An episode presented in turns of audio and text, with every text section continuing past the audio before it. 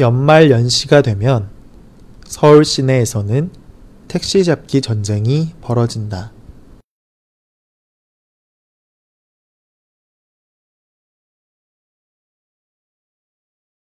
연말 연시가 되면 서울 시내에서는 택시 잡기 전쟁이 벌어진다.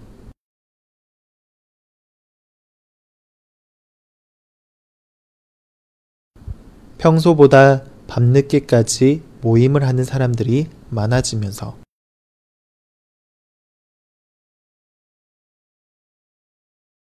평소보다 밤늦게까지 모임을 하는 사람들이 많아지면서 밤늦게 집에 가는 사람들이 많아지기 때문이다.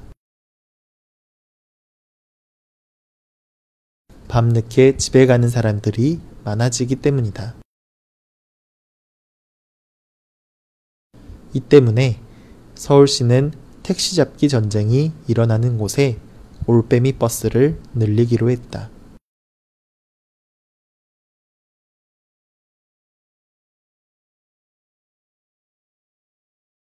이 때문에 서울시는 택시 잡기 전쟁이 일어나는 곳에 올빼미 버스를 늘리기로 했다.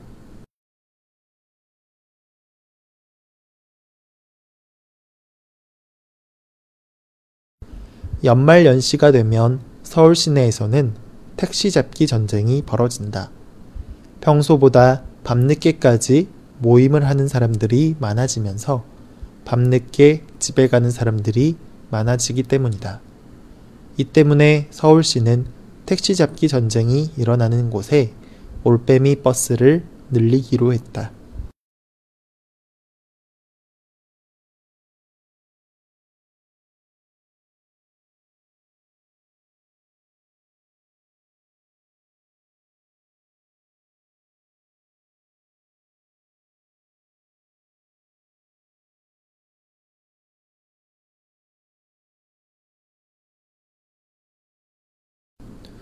연말 연시가 되면 서울 시내에서는 택시 잡기 전쟁이 벌어진다. 평소보다 밤늦게까지 모임을 하는 사람들이 많아지면서 밤늦게 집에 가는 사람들이 많아지기 때문이다. 이 때문에 서울시는 택시 잡기 전쟁이 일어나는 곳에 올빼미 버스를 늘리기로 했다.